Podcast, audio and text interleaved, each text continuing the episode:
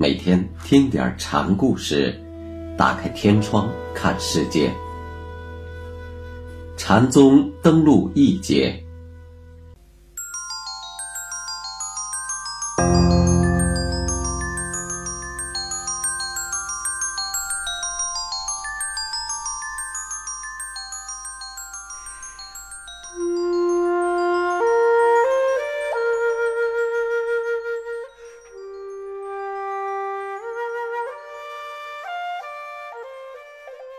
今天给大家讲黄檗希运禅师的第六个小故事，题目是《大唐国里无禅师》。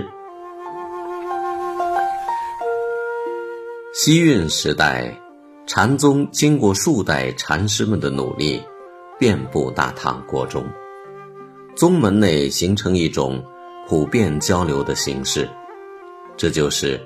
行脚参访，各山门中的禅僧们四处游历，来往于各门各派的禅师们之间。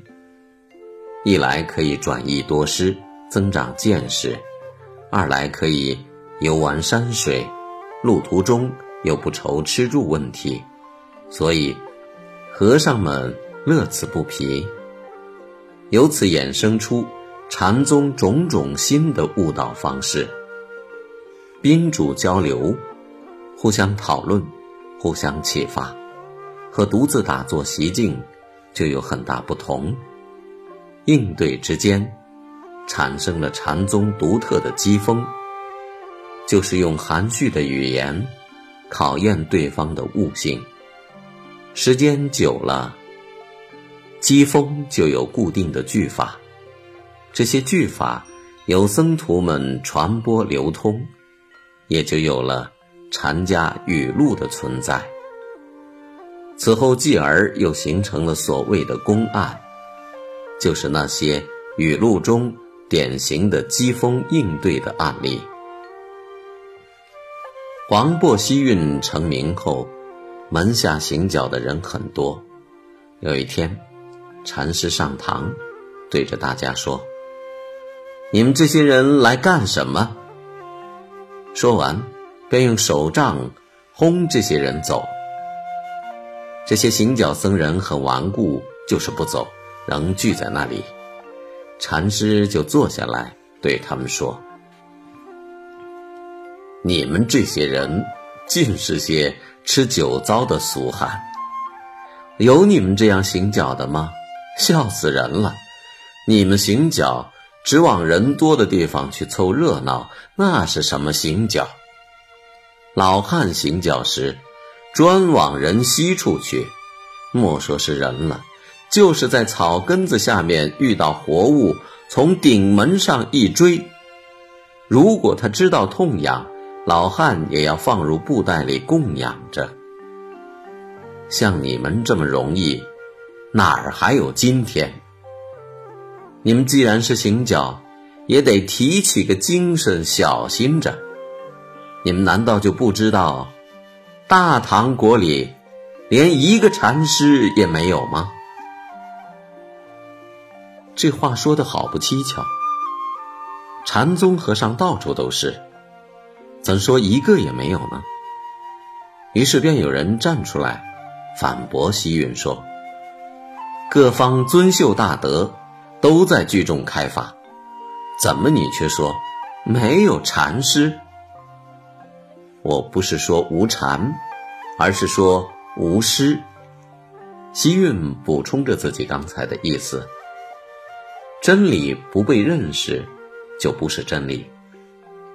禅宗大法遍布世界，不生不灭，但又有几人能认识它？西运对发问的僧人接着说：“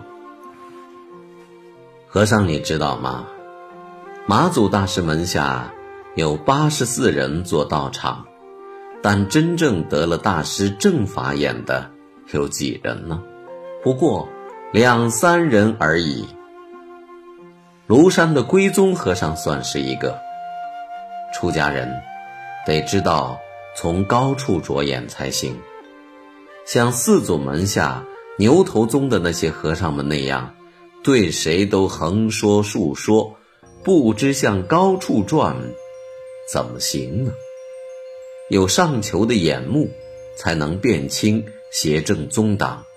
怎么做人的事由都弄不清楚，整天只知道学念言语，把人家说过的牙会向自己的皮肉袋里装，还到处说我会禅，这替得了你们的生死吗？轻蔑老秀前辈的人下地狱，像射出去的箭一样快当。别看你们坐在我这儿不走，打你们一进门。我便看出你们轻蔑我，知道我的意思吗？赶紧努力吧，别吊儿郎当，把什么事儿都看容易了，成天为着一件衣服、几口饭瞎混，空过一辈子。明眼人在笑话你们呢，早晚得被俗汉子算计了。眉眼高低，要会看，长在。谁的脸上？会就会，不会就散了吧。珍重。从黄渤的一番话语中，可以看出禅宗内部令人堪忧的状况。